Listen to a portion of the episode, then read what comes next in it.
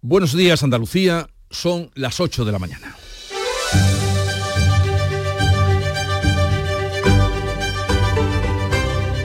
En Canal Sur Radio, La mañana de Andalucía con Jesús Vigorra.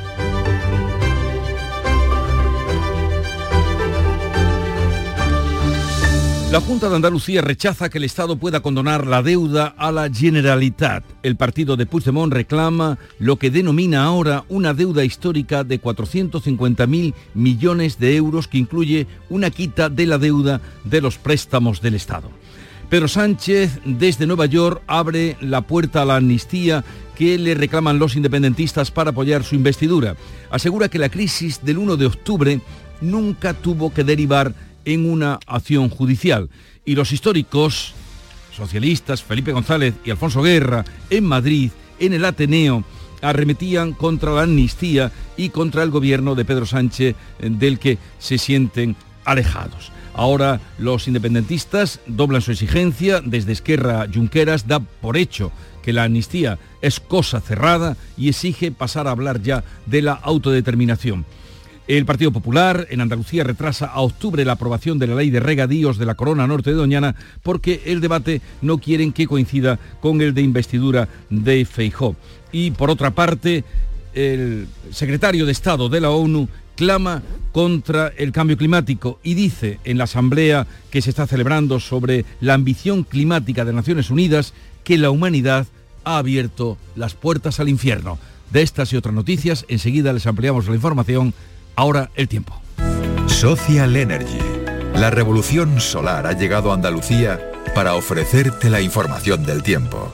21 de septiembre jueves, el día comienza soleado, va a terminar nublado con posibles lluvias débiles, salvo en la vertiente mediterránea donde llegarán esas nubes. Málaga, Granada y Almería van a tener aviso amarillo por la tarde por viento fuerte del oeste y también por fuerte oleaje. Las temperaturas máximas continúan sin cambios. Únete a la revolución solar con Social Energy. Aprovecha la energía del sol, limpia y gratuita, y ahorra ya hasta un 90% de tu factura eléctrica. Disfruta de tu instalación llave en mano con primeras marcas y no pagues hasta noviembre. Pide tu cita al 955 44 11 o socialenergy.es y aprovecha las subvenciones disponibles. La revolución solar es Social Energy.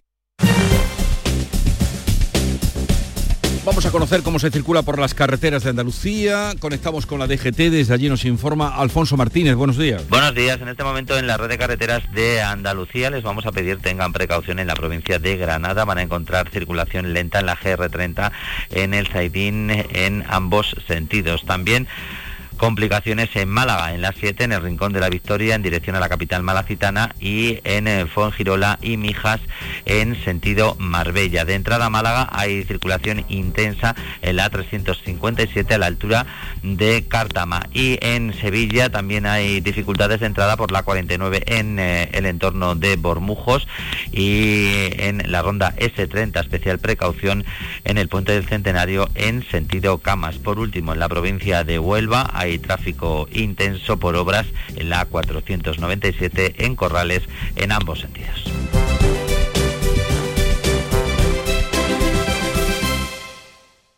Hambre de librerías, de bibliotecas, de devorar novelas y cómics. Hambre de bailar y ver bailar. Alimentarnos de teatro, de ópera, de zarzuela, de conciertos, de museos y exposiciones. Hambre de aplaudir.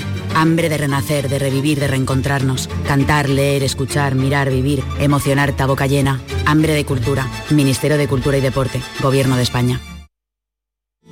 Ricos. Ahí están. Ricos en desayunos largos. En comidas que se juntan con la cena Ricos en abrazos y en buenos momentos. Ricos, riquísimos en paz mental, en tranquilidad, en silencio. Ricos en vida. Cada viernes puedes ganar hasta 6 millones de euros con el cuponazo de la 11. Cuponazo de la 11. Ser rico en vivir. A todos los que jugáis a la 11, bien jugado. Juega responsablemente y solo si eres mayor de edad. En Canal Sur Radio, la mañana de Andalucía con Jesús Bigorra. Noticias. Vamos a contarles la actualidad de Andalucía, qué pasa por cómo la Junta de Andalucía ha alzado la voz frente a las exigencias de los independentistas catalanes, las que están haciendo el Estado, de una deuda histórica de 450.000 millones de euros según sus cuentas, y rechazan la quita de la deuda que exigen al gobierno de Pedro Sánchez. Manuel Pérez Alcázar. La nueva exigencia del partido de Puigdemont para la investidura de Pedro Sánchez, lo que denominan una deuda histórica, multiplica por 10 el presupuesto de la Junta para este año. Incluye la condonación de la deuda de la Generalitat con los préstamos del Fondo de Liquidez Autonómico. La consejera andaluza de Economía, Carolina España, en Canal Sur ha criticado que el gobierno ceda estas exigencias para lograr la investidura y recuerda que Andalucía es una de las comunidades más perjudicadas por el modelo de financiación. Nos parece un auténtico despropósito todo lo que está ocurriendo. Oiga, ¿cómo se va a condonar deuda a las comunidades autónomas, a las de siempre? Si aquí en Andalucía tenemos eh, un sistema de financiación que es totalmente injusto y lesivo con Andalucía.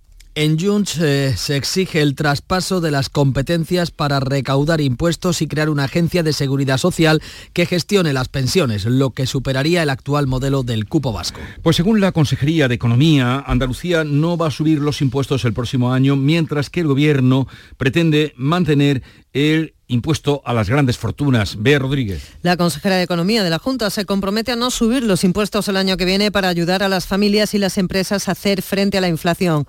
Por contra, el Gobierno planea hacer permanente el impuesto a las grandes fortunas que ha centrado el 95% de su recaudación en Madrid y Andalucía. El Ministerio aprobó la tasa para anular la bonificación del 100% que Andalucía y Madrid aprobaron para eliminar el impuesto sobre el patrimonio. Madrid, Andalucía y Galicia ya recurrieron el impuesto estatal ante el Tribunal Constitucional.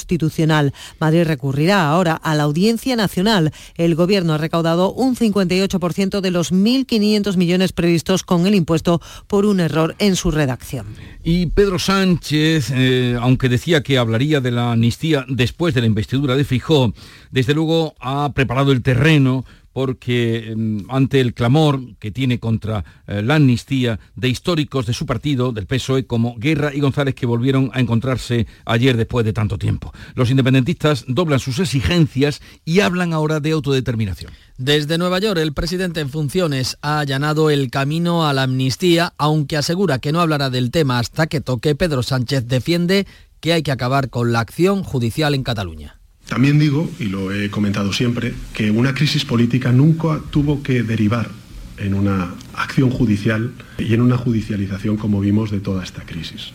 Sánchez rechaza ahora que Puigdemont deba ser juzgado como él mismo dijo en septiembre de 2021. Esquerra eleva su exigencia. Oriol Junqueras da por descontada la amnistía y habla ya de autodeterminación. Podemos dar por descontada esta amnistía. Podemos dar por descontada esta amnistía. Nosotros no podemos ni queremos renunciar al derecho de autodeterminación. Del derecho a la autodeterminación. Los históricos socialistas Felipe González y Alfonso Guerra han arremetido este miércoles contra la amnistía y acusan a Pedro Sánchez de disidente y desleal. Yo pido como socialista que no se dé ese paso, que no se otorgue una amnistía que falsificaría la historia y presentaría como demócratas a los felones que atentaron contra la libertad y la democracia y que repiten cada día que volverán a hacerlo.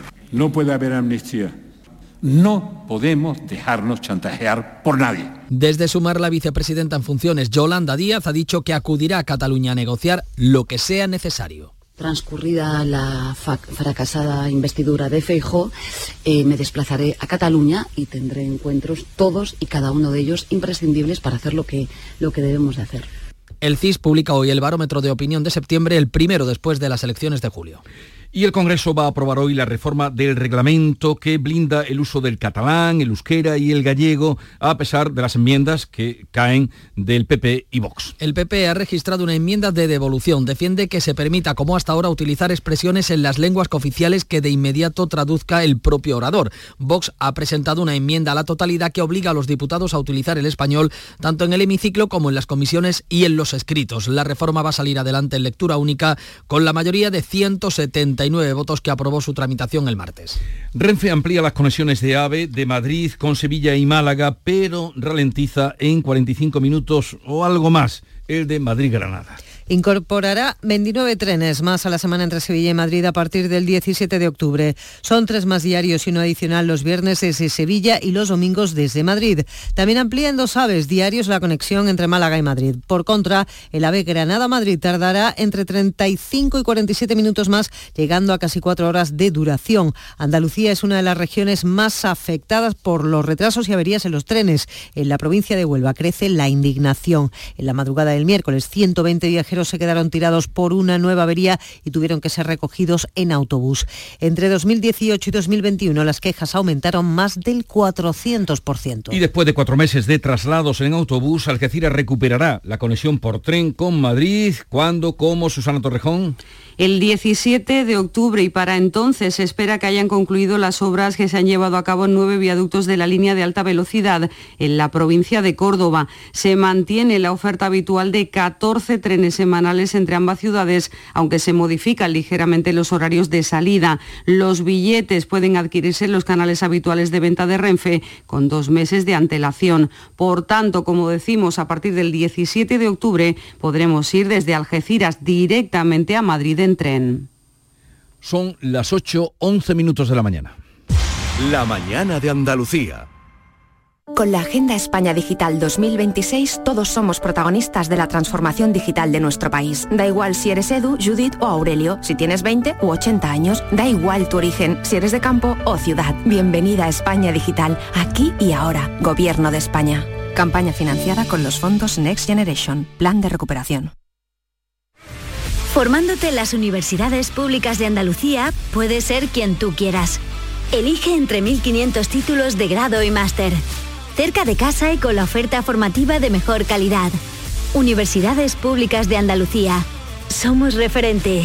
Junta de Andalucía. Mi primera vez duró muy poco. Tenía uno nuevo cada mes. Hacía mucho que no dormía del tirón. Mamá, vas a flipar. Me han hecho indefinida. Con la nueva reforma laboral, los contratos indefinidos son una realidad. Vivir con tranquilidad es un derecho. Ministerio de Trabajo y Economía Social, Gobierno de España. En Canal Sur Radio, la mañana de Andalucía con Jesús Bigorra. Noticias. ¿Se acuerdan ustedes de los regadíos en Doñana que tanto dieron que hablar? Pues ahora el Partido Popular aplaza el debate final en el Parlamento andaluz de esta ley de regadíos de Doñana para que no coincida con la investidura de Feijó en el Congreso. La norma se debatirá en el primer pleno de octubre del Parlamento. Los populares han cambiado la fecha en el último momento para acallar las críticas de la oposición que acusaba al PP de pretender ocultar el debate sobre Doñana haciéndolo coincidir con la investidura de Núñez Feijó. La Confederación Hidrográfica del Guadalquivir analiza hoy la sequía y las previsiones de riego para la próxima campaña. Abordará la situación y las previsiones de riego de cara al año que viene, incluidos los desembalses auxiliares del próximo mes de octubre, que buscarán calmar la sed de las plantaciones de arboleda. Los embalses de la cuenca del Guadalquivir están al 18,7% con un total de 1.501 hectómetros cúbicos. Por cierto, la plataforma en defensa del río Castril y el ayuntamiento de la localidad granadina han denunciado ante la Fiscalía a la Confederación Hidrográfica del Guadalquivir y a su presidente, Joaquín Páez, por dejación de funciones en la vigilancia de pozos ilegales. Varias personas han resultado heridas esta noche en un tiroteo que se ha registrado en el barrio de Torreblanca. Antonio Catoni, ¿qué ha pasado? Buenos días. Bueno, heridos que podrían superar la decena, según algunas fuentes. Sobre las 11 de la pasada noche se registraba ese suceso en la zona de la Plaza del Platanero, que es una de las más deprimidas del barrio. Según algunos testigos, una persona abría fuego con una escopeta contra varios miembros de una misma familia y los heridos fueron trasladados a diferentes hospitales como el Virgen del Rocío, donde sabemos que ha habido custodia y presencia policial durante esta pasada noche. Esta zona del barrio de Torreblanca ha sido escenario de otros enfrentamientos similares anteriormente y es eh, escenario habitual de tráfico de drogas y la policía está investigando estos hechos. El secretario general de Naciones Unidas ha lanzado un agónico mensaje contra el cambio climático ante la Asamblea. Zelensky, por otra parte, ha pedido la expulsión de Rusia del Consejo de Seguridad y se ha enfrentado a Polonia por el bloqueo al grano ucraniano. Mensaje agónico del secretario general de la ONU, Antonio Guterres, advierte de que la temperatura media va a subir dos grados si no se actúa ya. La humanidad ha abierto las puertas del infierno. El calor horrendo trae efectos horrendos, pero el futuro no está fijado. Ustedes, los líderes, deben determinarlo. Además de la Asamblea, se ha reunido de forma extraordinaria el Consejo de Seguridad, el que el presidente ucraniano ha reprochado su inacción y ha urgido a expulsar a Rusia para acabar con su derecho de veto. Zelensky se ha enfrentado a Polonia, que anuncia que deja de enviar armas a Ucrania. El presidente ucraniano se va a entrevistar hoy con Joe Biden en la Casa Blanca y le va a pedir misiles de largo alcance. Y no olvidemos que hoy es el Día Mundial del Alzheimer para recordar que esta enfermedad es la cuarta causa de mortalidad entre los adultos después de las enfermedades cardiovasculares, el cáncer y el ictus. Son las 8.15 minutos de la mañana y a esta hora vamos a contarles en cinco minutos las claves más importantes del día y comenzamos lo primero tomándole la tensión, el pulso a esta jornada con Fran López de Paz. Buenos días, Fran. Buenos días, hoy está en 17.12, está alta después de las palabras de ayer del presidente del gobierno en funciones en América. ¿Tú te acuerdas de lo que era el alivio de luto? Sí, como Cuando no. una mujer llevaba cinco años. Tenemos una edad. Entonces, eh, en vez de negro se ponía de gris o con, Sí. con estampado. Alivio penal. Quédate con esta expresión alivio penal porque esa puede ser la fórmula que se emplee para en este mundo en el que las palabras importan tanto se enmascare la amnistía el alivio penal. Hoy todo el mundo está hablando de las declaraciones y vamos a seguir hablando durante el día de Pedro Sánchez en torno a el problema catalán. Un conflicto político no se debe judicializar, entonces habría que retirar de los juzgados todos los recursos que los gobiernos se presentan entre ellos por esta causa. Hoy el Centro de Investigaciones Sociológicas, el CIS, va a dar a conocer una encuesta que se supone que ya recoge la opinión de los españoles en este estado de cosas, en el estado de la amnistía y demás. ¿Qué crees que va a salir? Mm, con cebolla. Sí, ¿no? y otra cosa más, si yo te digo calvo, es porque estoy en el uso de la libertad de expresión. Lo digo por la decisión de un juez de Sevilla que ha archivado la causa contra Amparo Rubiales que llamó judío nazi a Elías Bendodo. Adiós, calvo. Adiós. hasta, mañana.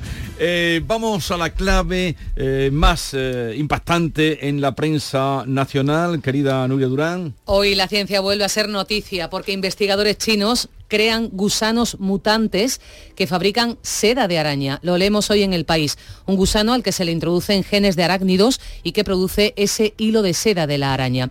La tela de araña es el material más resistente que se encuentra en la naturaleza. Una fibra con una resistencia cinco veces superior a la del acero. Nadie puede criar arañas a gran escala para producir su hilo, pero lo van a hacer o podrían hacerlo los gusanos con esta carga genética arácnida. Para que se hagan una idea, los hilos que producen esos gusanos mutantes son tan resistentes como el nylon y seis veces más duros que el Kevlar. El Kevlar es una fibra resistente a impactos, capaz de aguantar muy altas temperaturas, resistente también a la exposición química. Con Kevlar, Jesús, se fabrican los escudos y chalecos antibalas. Bueno, pues la producción masiva de seda de araña será posible o sería posible y además se convertiría en una alternativa a esos materiales sintéticos que son un problema medioambiental cuando se acaba su vida útil. De la prensa internacional, ¿qué destacaríamos? Oh, Bea Rodríguez. La atención la ponemos hoy en la Asamblea de la ONU que se celebra en Nueva York, donde ha acudido el presidente ucraniano para recordar lo que todos saben, que con Rusia vetando las decisiones que se adopten, de poco sirven los planteamientos que eh, se hagan aquí. Y en el marco de la crisis climática, el secretario general de Naciones Unidas clamando a los líderes mundiales para que se tomen el calentamiento global en serio y mientras el Reino Unido dando marcha atrás a sus compromisos climáticos y retrasando cinco años de 2030 a 2035, pues por ejemplo las normas sobre los coches de gasolina y las calderas de gas para ahorrar, eso sí, a las familias costos inaceptables, según dice The Times. Eh, la clave económica del día, Paco Ramón. Pues mira, te traigo una de impuestos. Valencia, Algeciras y Barcelona, que lideran el tráfico de contenedores en España y están entre los 10 primeros de Europa, están en alerta por el nuevo impuesto de Bruselas. Leamos en El Economista que el puerto de Valencia ha dado la voz de alarma ante la entrada en vigor de la nueva tasa medioambiental europea al tráfico marítimo. La autoridad portuaria valenciana considera que ese impuesto a las emisiones que se va a implantar de forma gradual desde ya hasta 2026 supondrá una pérdida de negocio una pérdida de competitividad y provocará sobre todo el desvío de tráfico a puertos como el Tangermet en Marruecos o el Isport en Egipto. Y la noticia deportiva del día con Nuria Gaciño, ¿cuál es? Tras el empate a uno del Sevilla ante el Lens francés en su estreno en la Champions, toca hoy la Liga Europa, donde el Betis va a visitar a las 9 de la noche al Glasgow Rangers. En el primer partido de la fase de grupos. Los verdiblancos esperan empezar esta competición con una victoria que además les ayuda a despejar las dudas que se han generado tras encajar en Liga la mayor goleada con Manuel Pellegrini. El técnico chileno introducirá cambios en el 11, donde la principal duda es Claudio Bravo, si estará o no bajo los palos. Pellegrini no ha desvelado si el guardameta está al 100%, aunque se espera que salga desde el inicio. 500 aficionados acompañarán al Betis en su estreno europeo esta noche. Llegamos así a las 8.20 minutos de la mañana. Es ahora el tiempo de información local en las emisoras de Canal Sur Radio. Atentos. En la mañana de Andalucía de Canal Sur Radio, las noticias de Sevilla con Antonio Catoni. Buenos días, tiroteo en el barrio de Torreblanca de Sevilla Capital con varias personas heridas. Sobre las 11 de la pasada noche se registraba ese suceso en la zona de la Plaza del Platanero, una de las zonas más deprimidas del barrio. Les eh, detallamos este suceso y también les vamos a contar que tras décadas de abandono y casi tres años de trabajo abre sus puertas hoy el primer espacio recuperado de la fábrica de artillería con motivo de la Bienal Española de Arquitectura. Vamos al tráfico. ¿Cómo se circula esta hora por las carreteras de Sevilla y su provincia? Isabel Campo, buenos días. Buenos días, con retenciones de dos kilómetros en la entrada a la ciudad por la A49, un kilómetro por el puente del patrocinio, tres kilómetros por la carretera de Utrera. Dos kilómetros también de retención en el puente del Centenario, sentido Cádiz, otros dos en el nudo de la gota de leche, sentido Ronda Urbana Norte. En el interior, circulación intensa esta hora en el puente del Alamillo, Avenida de Andalucía, La Palmera, Juan Pablo II en ambos sentidos y Glorieta Olímpica. ¿Y el tiempo? Las lluvias pueden regresar esta tarde, aunque serían débiles. Las temperaturas en descenso alcanzaremos en cualquier caso máximas de 27 grados en Écija, 25 en Morón, 26 en Lebrija y Sevilla, donde ahora tenemos 16 grados. Damas y caballeros, Dumbo el musical llega a Lago. Un espectáculo familiar que rompe barreras, donde la música, la diversión y la inclusividad serán los grandes protagonistas. Participa ya en el sorteo de plazas VIP y podrás llevarte un viaje con tu familia a París. Más información en lago.es. Según algunas fuentes, las personas heridas en el tiroteo de anoche en el barrio de Torreblanca podrían alcanzar y superar la decena. Isabel, ¿qué más sabemos? Pues sobre las 11 de la noche se ha registrado ese suceso en la zona de la Plaza del Platanero, una de las más deprimidas del barrio. Según algunos testigos, una persona abrió fuego con una escopeta contra varios miembros de una misma familia. Algunos heridos eran trasladados a diferentes hospitales, como el Virgen del Rocío, donde esta noche ha habido presencia policial. Esta zona del barrio de Torreblanca ha sido escenario de otros enfrentamientos similares anteriormente y ese escenario también habitual de tráfico de drogas. Hoy les contamos abre sus puertas el primer espacio recuperado de la Real Fábrica de Artillería, según el proyecto del arquitecto gaditano Francisco Reina, que además ha dirigido la obra. El patio principal de Carlos III, el atrio de acceso y la nave conocida como Botani 1 o nave de grabados, donde se inaugura hoy la exposición con la que se abre la Bienal Española de Arquitectura. Casi dos tercios del, edificio se encuentran prácticamente acabados, pero las obras van a contribuir en esta zona al menos van a finalizar hasta o van a continuar hasta final de año. Un proyecto arquitectónico que según ha podido saber Canal Sur Radio se ha encarecido más de un 40%. El resultado, según el Colegio de Arquitectos, va a sorprender te puedo asegurar que va a sorprender a la gente. Es una maravilla. Ha hecho un trabajo excepcional y ha recuperado para la ciudad. El ayuntamiento se ha encontrado con un espacio maravilloso. Mm, creo que mm, podemos estar orgullosos de esa recuperación y de esa actuación que, que se ha hecho allí, ¿no? Quedaría un tercio del edificio por recuperar y aún no hay camino abierto porque quedó desierto el concurso de proyectos convocados para ello. Hoy se va a presentar esa exposición medio plazo con la que se abre la Bienal de Arquitectura y hoy van a realizarse actuaciones sobre el ficus de la Encarnación para comprobar el alcance de las afecciones que podrían tener algo que ver con el desprendimiento de una rama de grandes dimensiones el pasado domingo. La delegada de Parques y Jardines, Evelia Rincón. Usamos un tomógrafo y un registrógrafo. Como ya el diámetro del tronco es más estrecho, a lo mejor se puede ver si hay más pudrición. Y también vamos a estudiar las raíces con una espada de aire comprimido, porque tenemos un problema con las obras de la encarnación, que es que cuando se hicieron, asfixiaron todas las raíces de los árboles dejando una malla. El alcalde de Sevilla, José Luis Sanz, ha anunciado un incremento de la plantilla del IPASAN en 200 personas y la estabilización de 450 puestos de trabajo En estos días han entrado 200 nuevas personas para mejorar e incrementar esa plantilla. La maquinaria también tendrá nuevas inversiones y vendrá nueva maquinaria. El objetivo que Sevilla sea una ciudad limpia, que Sevilla pueda aspirar a ser una de las capitales más limpias de España. Y les contamos también que la ampliación del Parque Tecnológico y Científico Cartuja permitirá incrementar en un 30% el número de empresas, aumentará su superficie en 180.000 metros cuadrados gracias a la parcela de aparcamiento junto a la avenida de Carlos III y a una zona cercana al canal de la Expo. Vamos con los deportes. Empate eh, a una noche del Sevilla frente al Lens en su primer partido de Champions y hoy pendientes del primer partido del Betis en la Liga Europa en Glasgow frente al Rangers. En Escocia está Jesús Márquez. Jesús, buenos días. ¿Qué tal? Buenos días. El Real Betis Balompié afronta hoy su estreno en competición europea. Por tercer año consecutivo juega la Liga Europa. Enfrente va a tener al Glasgow Ranger. En Escocia va a intentar el Betis encarrilar su partido más complicado a priori de la fase de grupos. Va a estar en juego el primer puesto como reconocía Manuel Pellegrini, que no quiso confirmar la presencia de Claudio Bravo en la portería, aunque todo hace indicar que el chileno defenderá hoy el arco verde y blanco. Habrá rotaciones, como viene siendo habitual también en el equipo bético, y el Sevilla no pudo pasar ayer en su estreno en la Champions en el Sánchez Pijuán de un empate frente al colista de la Liga Francesa. Empate a uno en un estreno donde destacaba Ocampos, que fue el goleador, y volvió a destacar Luque Bacchio, que volvió a ser el mejor saliendo desde el banquillo. El que no estuvo fino fue el guardameta Marco Dimitrovic. El meta serbio no pudo evitar el gol del empate francés que deja al Sevilla perdiendo los primeros puntos en su estadio frente a priori uno de los equipos más flojos del grupo.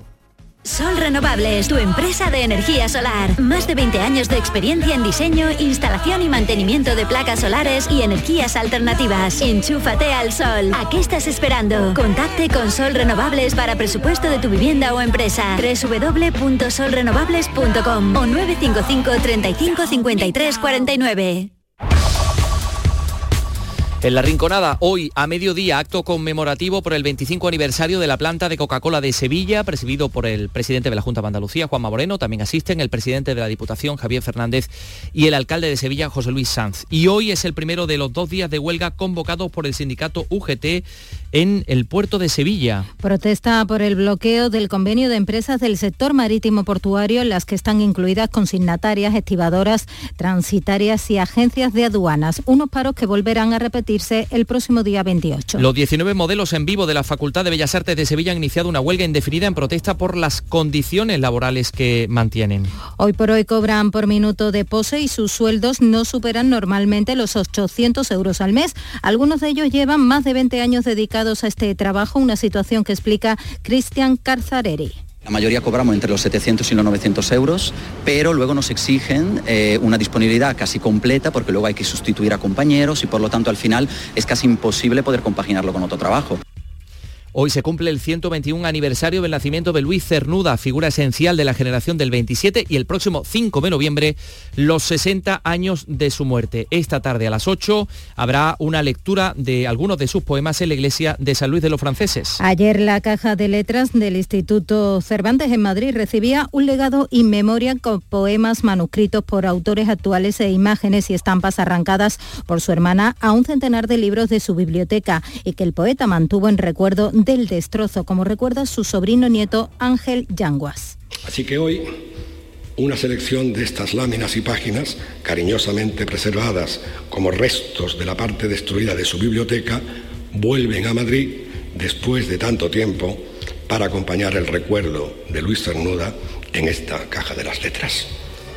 A las 9 de la noche echa a andar en el Teatro Central la programación de Andalucía Flamenco con la actuación del bailador El Pipa y su espectáculo Bodas de Plata, espectáculo con el que celebra los 25 años del inicio de su compañía. Y están escuchando Tristán e Isolda. Porque la semana que viene comienza la temporada de ópera en el Teatro de la Maestranza con esta obra de Richard Wagner. Una obra de casi cinco horas de producción propia y con un elenco que combina la veteranía con la juventud, como el debut de la soprano que interpreta a Isolda. El tenor Stuart Skelton ha presentado el papel de Tristán, ha representado este papel casi 100 veces, pero según el director de escena, Alex Aguilera, se adaptará para la ocasión. Agradecerle muchísimo a, a Stuart que a pesar de ya llevar noventa y pico funciones, llegó muy abierto de mente y hemos hecho, hemos creado yo creo un, un Tristán de aquí, un Tristán nuestro de Sevilla, que creo que al público le va a gustar. A Elizabeth, que se ha entregado en cuerpo y alma a todo lo que yo le he pedido. Otra cita cultural, el Monkey Week, volverá a las, a las salas perdón, del 23 al 25 de noviembre, un festival que cumple 15 años y que regresa a los espacios de la ciudad. Los planetas lo van a abrir el 23 de noviembre.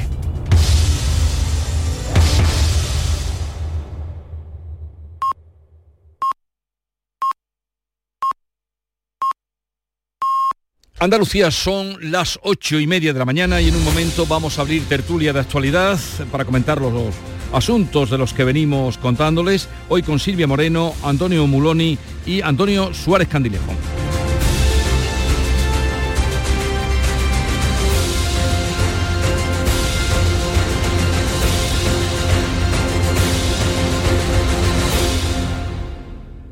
Hambre de librerías, de bibliotecas, de devorar novelas y cómics. Hambre de bailar y ver bailar. Alimentarnos de teatro, de ópera, de zarzuela, de conciertos, de museos y exposiciones. Hambre de aplaudir.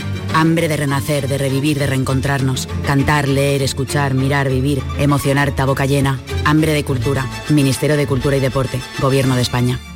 No todas las caídas son mala suerte. Tampoco pienses que esto no te puede pasar a ti. Planificar los trabajos en altura es la mejor medida de seguridad. Algunos golpes en la vida se pueden evitar. Si subes seguro, seguro que bajas. Instituto Andaluz de Prevención de Riesgos Laborales. Consejería de Empleo, Empresa y Trabajo Autónomo. Junta de Andalucía. Buenos días. En el sorteo del cupón diario celebrado ayer, el número premiado ha sido 74.640 74640 serie 40 040. Hoy, como cada día, hay un vendedor muy cerca de ti repartiendo ilusión. Disfruta del día. Y ya sabes, a todos los que jugáis a la 11, bien jugado. Con la formación profesional, el futuro es presente. Porque aprendo en el centro y practico en la empresa. Ministerio de Educación y Formación Profesional, Gobierno de España.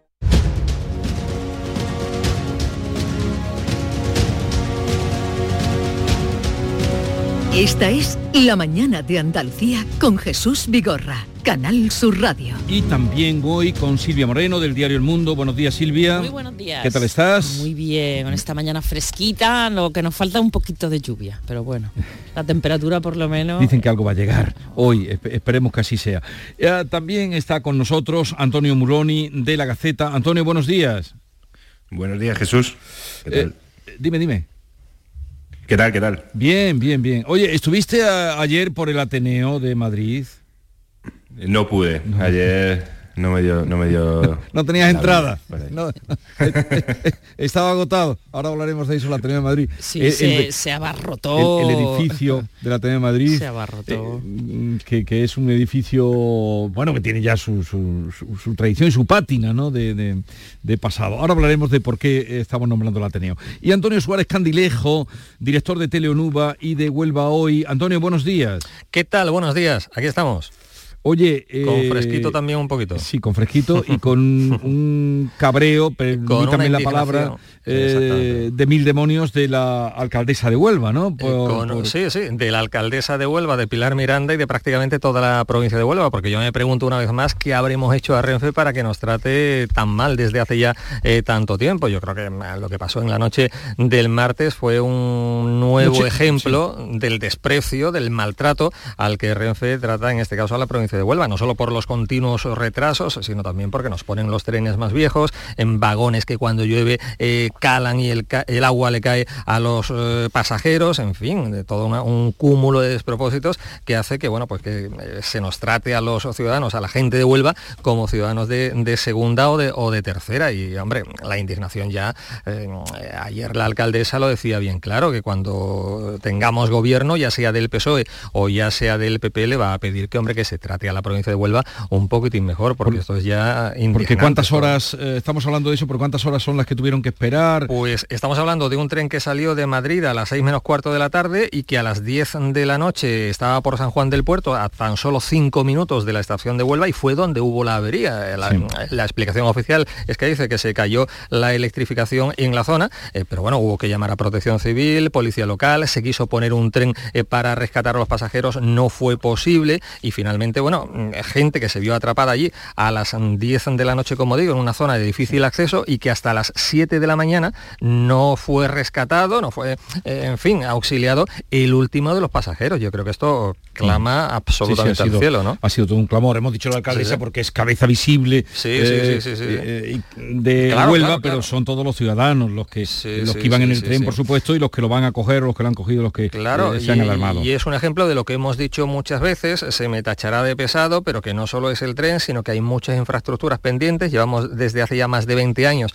hablando de un aeropuerto que no llega, que, totalmente privado, 100% de capital privado. Estamos hablando de un desdoble de la Nacional 435 que no llega, del que se viene hablando desde hace ya mucho tiempo. Hospitales paralizados, hay el, el Chare de la Costa, que es un hospital que está construido pero sin accesos. Em, eh, los otros chares, el del condado y el de la sierra, eso ya mejor ni hablar. O sea que estamos hablando de una provincia que yo no sé si es que ha tenido muy mala suerte con los políticos que la han tocado representarla hasta ahora, o por lo menos no han dado muchos puñetazos en la mesa, pero vamos, es normal la indignación esta de la provincia de Huelva, porque ya digo, se nos trata como ciudadanos eh, de segunda o de tercera, vamos. Eh, en fin, ya hemos estado contando y hablaremos de eso y estaremos eh, sobre aviso. Hablaba del Ateneo, le decía a Antonio, como él está en Madrid, Antonio Muloni, eh, que se había ido al Ateneo porque fue foco de atención ayer. Hoy se puede ver en toda la prensa, en todos los medios, en la televisión, son constantes las fotos de ese reencuentro. Por otra parte, nunca los habíamos visto, por ejemplo, dándose un abrazo a eh, Felipe González, Alfonso Guerra, eh, juntos mm, cargando contra la amnistía y juntos también cargando contra, mm, en fin, el gobierno de Pedro Sánchez más claro ya no se puede, no se puede decir. Sí, sí, hablaron claro, nítido, no, no se anduvieron por las ramas y explicaron muy claramente eh, cuál es la posición que ellos defienden y, y me hizo mucha gracia cómo Guerra subrayaba que no es que ellos defiendan esto, sino que ha sido la posición tradicional del PSOE y del propio Pedro Sánchez hasta hace eh, bien poco. Y entonces era muy gracioso eh, ver a Guerra con esa socarronería que tiene, esa manera que tiene tan, tan buena de contar las cosas, como eh, Pedro Sánchez se posicionaba en contra de la amnistía, el propio Guerra hacía lo mismo que, su, que su líder, que el líder del, PSOE, pero pasaba el tiempo, Guerra seguía manteniendo su rechazo a la amnistía y Pedro Sánchez hemos visto las cabriolas ¿no? que, hace y ya, ya no, no defiende lo mismo. Y eso que, al, eso que, al, principio dijo, no sé para qué expectación, esto es la presentación de un libro, pero que derivó La Rosa y, las Espinas. Eh, Antonio. Pero, es que se dice que allí estuvo eh, toda la vieja guardia, pero la vieja guardia es extensa y no cabía, como bien decía Jesús eh, al principio, ni un solo alfiler. Yo no estuve, pero lo, seguí a través de los medios de comunicación. Como dice Silvia, bueno, pues eh, Guerra estuvo en su mejor momento y lo dijo bien clarito, que mm, él no ha sido desleal, disidente ha sido el otro, sin mencionar a Pedro Sánchez, pero clarísimamente dirigido hacia él. Y a mí lo que me llama la atención es que tanto Guerra como Felipe González hicieron un llamamiento a la rebelión por parte del PSOE. Allí no, estaba, no solo estaba la vieja guardia, sino también estaban algunos representantes como García Paje, en fin, Lambán. Eh, eh, y claro, ahora se habla, eh, la vieja guardia ni que decir tiene, lo está diciendo alto y claro, que está en contra de la posible ley de amnistía. Pero tú hablas con cualquier dirigente socialista de cualquier provincia, lo reconocen cuando no hay micrófonos de por medio, reconocen abiertamente que también ellos están en contra. Y yo me pregunto, ¿qué van a hacer esos 121 diputados cuando llegue el momento de la investidura? ¿serán consecuentes y coherentes con sus ideales o mm, levantarán la mano para no romper la disciplina de partido? En fin, será muy interesante eh, ver, ver qué hacen en ese momento. ¿no? Y el otro Antonio, Muloni, ¿cómo lo ves tú? Pues yo te decía, me, hubiese, me hubiese encantado estar en el Ateneo ayer porque solo por ver a, González y a Guerra juntos, que eso es mérito de Sánchez también, ¿eh? unir a, a González y a Guerra Eh, ya, tiene mérito después de tanto tiempo. y encima que estén de acuerdo en, algo. Yo creo que, que además de eso a mí, cuando yo lo seguí, lo vi y no solo me dio la sensación evidente de que hay un, un socialismo tradicional que no está de acuerdo en que haya esta ley de amnistía, que al fin y al cabo es que haya ciudadanos por encima de otros, con unos derechos que no tienen otros, que tienen derecho a delinquir, mientras el resto no podemos saltarnos un semáforo siquiera. Y esta, además de eso, me dio la sensación de, otro tiempo, de otra política que ya no tenemos, de, otro nivel intelectual, otro nivel político, otro nivel incluso moral, que ya no, no se ve en el Congreso de los Diputados, que está a, tres minutos andando del Ateneo.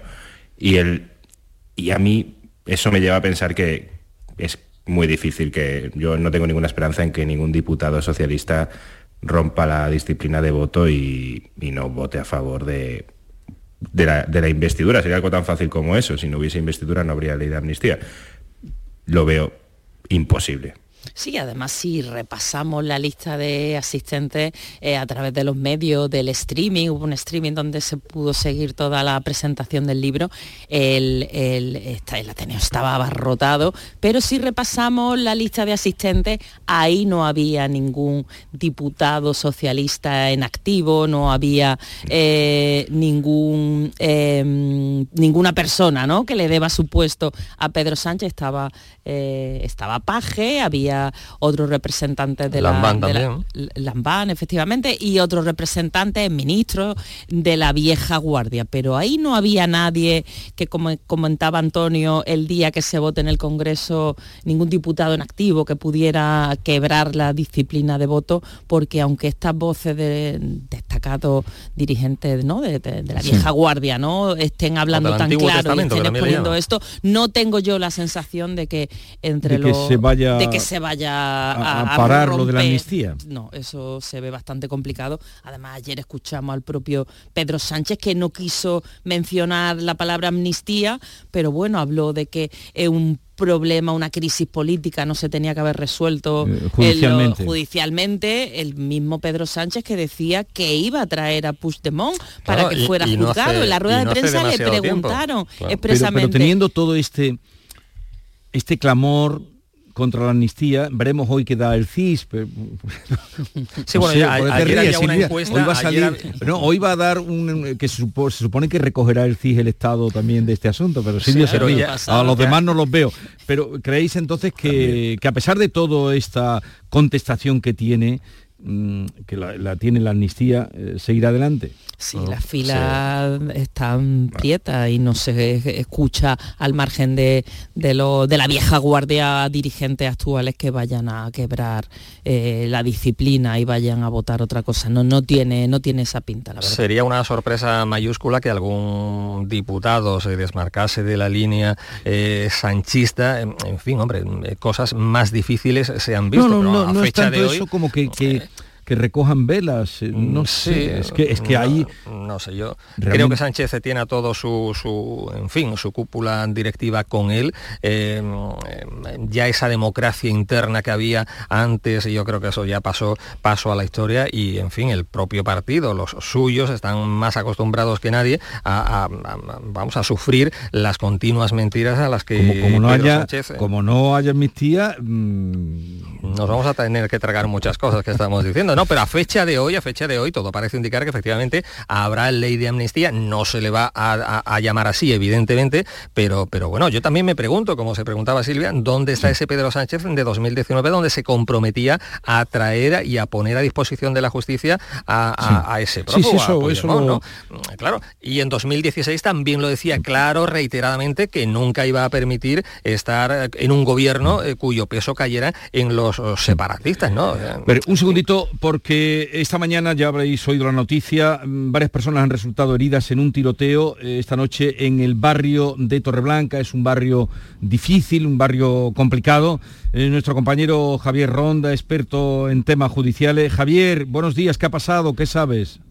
Buenos días, pues estamos pasando ahora mismo por la zona donde se producía anoche este tiroteo, en la plaza del Platanero, estamos discurriendo ahora mismo, hay muy poca actividad, muchas de estas viviendas aquí en el barrio de Torreblanca están prácticamente derruidas, Recuerden que esta es una de las zonas más peligrosas del barrio de Torreblanca. Aquí hay venta de droga constante. Anoche se producía un tiroteo al filo de las 11 de la noche. Un enfrentamiento parece entre dos clanes familiares. Se ha saldado con una persona detenida por la policía en uno de los controles posteriores y también hay una decena de heridos con postas. Es una escopeta que en el disparo se abre y ha provocado estas consecuencias. Hay una decena de personas que han sido atendidas tanto en el Hospital Virgen del Rocío de Sevilla como en el Hospital Macarena, donde se han reforzado incluso con dotaciones policiales en las últimas horas por la presencia de los familiares y también de los propios heridos, que de momento parece que ninguno de ellos reviste gravedad. Pero aquí en la Plaza del Platanero se producía también recientemente otro enfrentamiento entre clanes que se saldó con una persona muerta y también el destierro prácticamente de una familia entera hasta Portugal. Así que todo apunta a un ajuste por tráfico de drogas o enfrentamientos en esta zona en la que estamos pasando ahora a una velocidad muy baja para comprobar si han llegado algunas dotaciones del grupo de homicidios de la policía de Sevilla. Vemos las viviendas prácticamente cerradas, no hay nadie transitando por la calle aquí en el barrio de Torreblanca. Estamos justo en el lugar donde anoche se producían los disparos, en la calle ya del Limonero, pasando a una de las plazas. Vemos coches prácticamente abandonados, apostados en los, en los lados, algunos de ellos de gran cilindrada. De momento no vemos ninguna presencia policial en estos momentos aquí en esta plaza importante en el barrio de Torreblanca y llama la atención que no hay nadie por las calles. Las persianas de estas viviendas, algunas de ellas de dos plantas, están echadas abajo y hay muy poca presencia a esta hora de personas transitando aquí en Torreblanca. Vale, gracias eh, Javier Ronda. Y vamos a, vamos a tener ocasión enseguida de saludar también otro asunto que quería contrastar con vosotros, cómo lo, estáis viviendo, estas fotos de falsos desnudos que han saltado en el Mendradejo, ahora parece que han aparecido otras en, en, en Badajoz, esta, mm, en fin, esta exposición de, chicas, de chicas o de chicos o de jóvenes o de casados o de casadas que tenemos con situaciones así. De...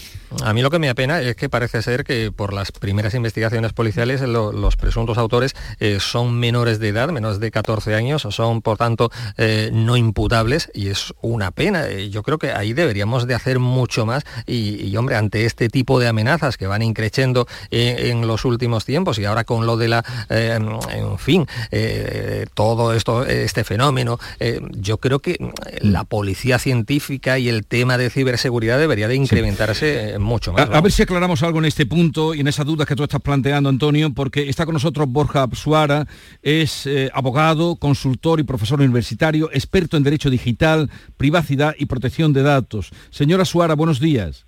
Buenos días. A ver, nos han dicho que han identificado ya a 11 menores como autores de los desnudos. Parece ser que son tres exactamente los que, los que han hecho esta, estas fotos o este trucaje o los más implicados. Eh, si son menores de 14 años, eh, ¿qué pasa? Pues que no son imputables penalmente, aunque parece que hay alguno o algunos que ya habían cumplido los 14 años, pero en ese caso tampoco irían a la cárcel, porque solo se va a la cárcel a partir de los 18, sino que se aplicaría la responsabilidad penal de los menores, que son otro tipo de medidas, porque lo que se pretende es reeducarlos, no meterlos en la cárcel y arruinar su vida. ¿Pero qué quiere decir reeducarlos? Eh, ¿qué, se pues hace con ellos? según la ley de responsabilidad penal de los menores de edad, pues lo que se hace es por los trabajadores sociales junto con la familia y junto con, con la Administración de Justicia, pues se ve qué medidas son las más adecuadas. En los casos más graves, pues puede haber internamiento en centro de menores, ¿no? En una cárcel.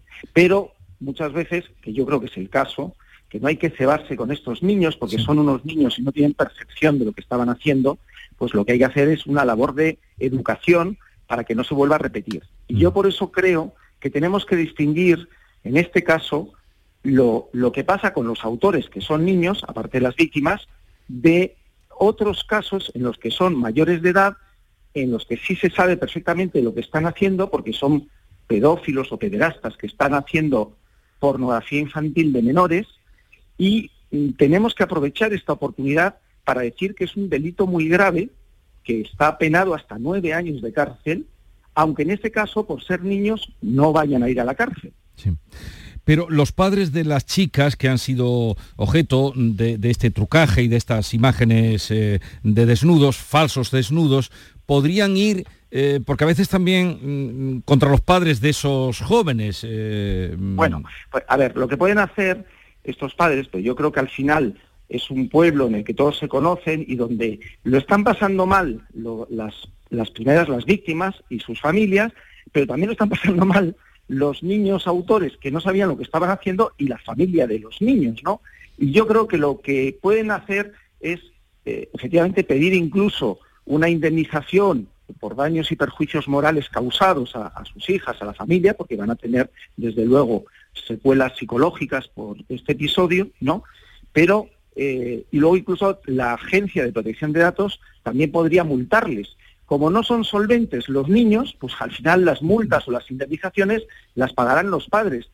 Que por otro lado, pues no está mal, porque hay que recordar a los padres que tienen el deber de vigilancia de lo que hacen sus hijos y sobre todo la responsabilidad civil, es decir, el pago de indemnizaciones o de multas por los daños que puedan causar sus hijos.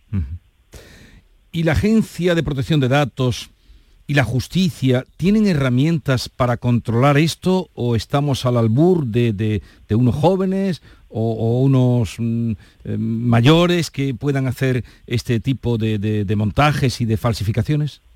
Sí, ya lo ha dicho el fiscal general del Estado y la fiscal de sala de criminalidad informática, que leyes hay, porque no hace falta hacer una ley para cada tecnología porque los conceptos en derecho son conceptos amplios y tipos penales amplios que se pueden cometer con distintas tecnologías, ¿no?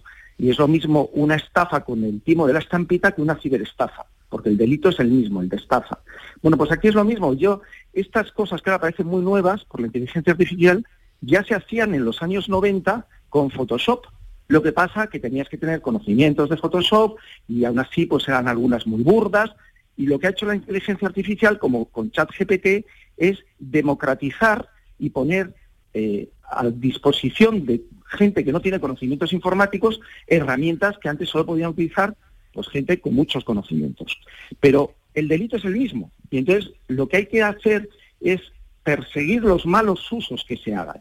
No la tecnología, porque la inteligencia artificial eh, se puede usar para muchas cosas buenas y hay que tener la maldad humana la que se le ocurren malas ideas y malos usos.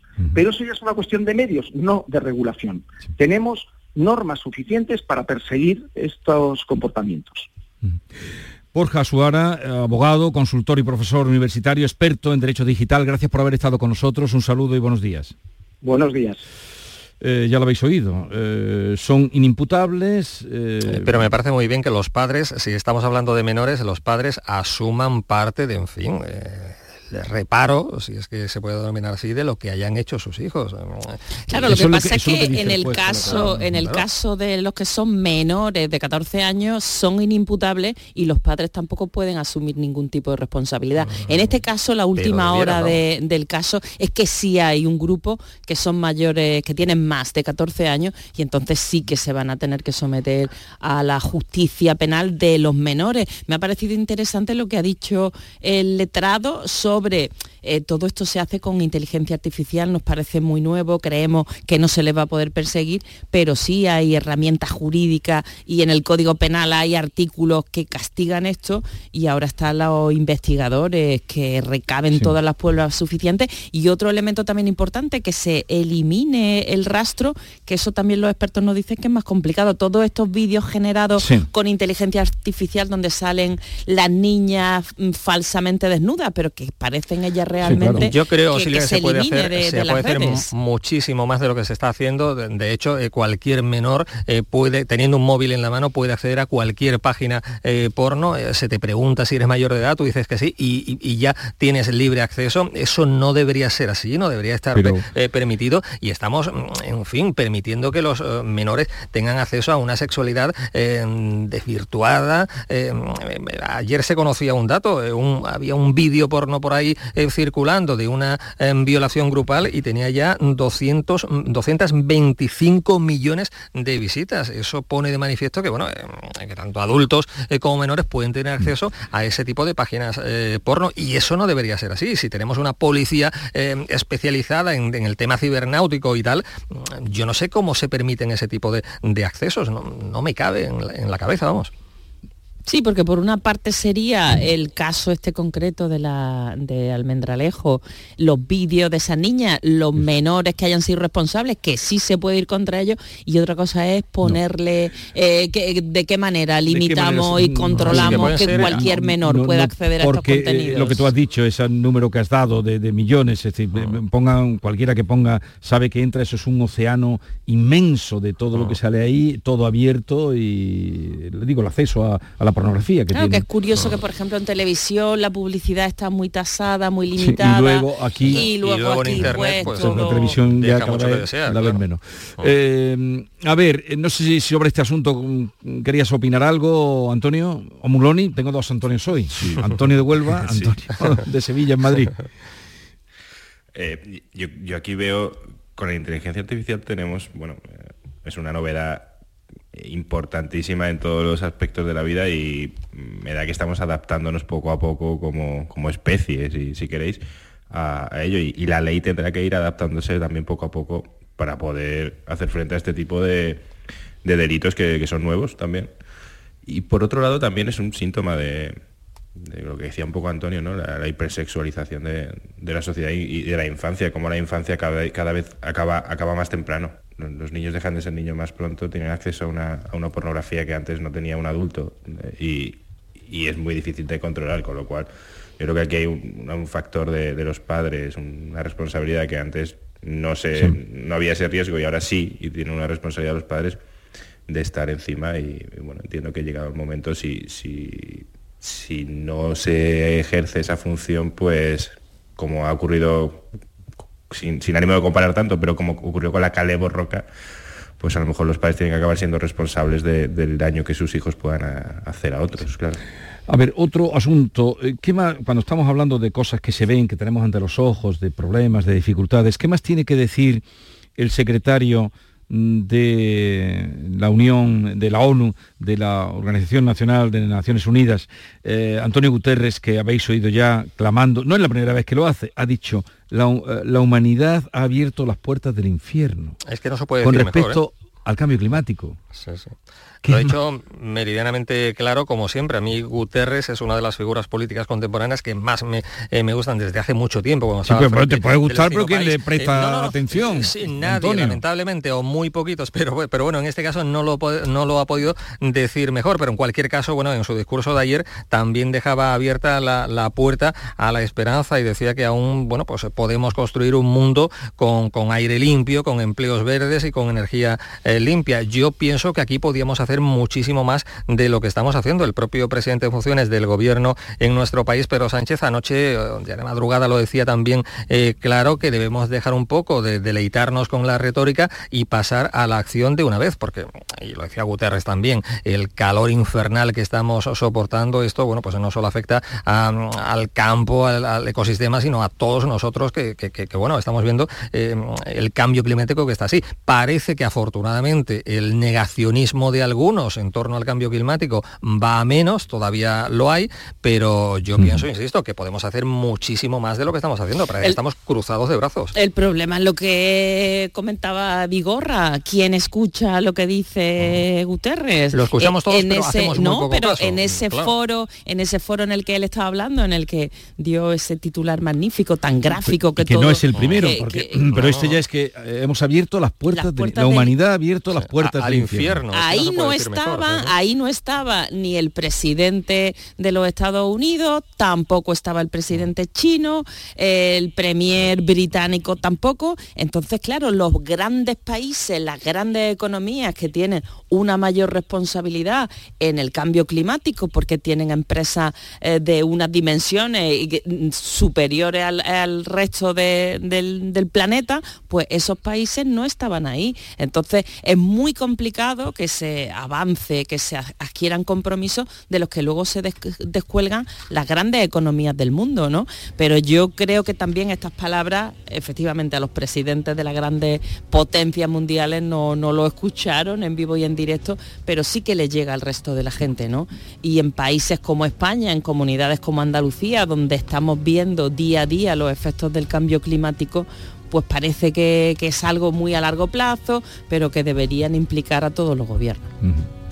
Por lo menos él va advirtiendo, él y otras voces, ¿no? Están clamando de una realidad como le gritaban a las puertas allí, vosotros no lo veréis, pero nosotros moriremos, ¿no? digo, gente joven que está también eh, Muy pidiendo, vosotros no lo veréis, pero nosotros somos los que, los que moriremos. En fin, no lo olvidemos por lo menos esa llamada de atención del cambio climático a tomarse en serio y el calor, mm, que ya lo estamos notando y que no quiere notarlo, es que no quiere verlo aunque lo tenga delante de sus ojos. Seguimos con Silvia Moreno, Antonio Muloni, Antonio Suárez Candilejo en tertulia y nos acercamos a las 9 de la mañana. Canal Sur, la radio de Andalucía.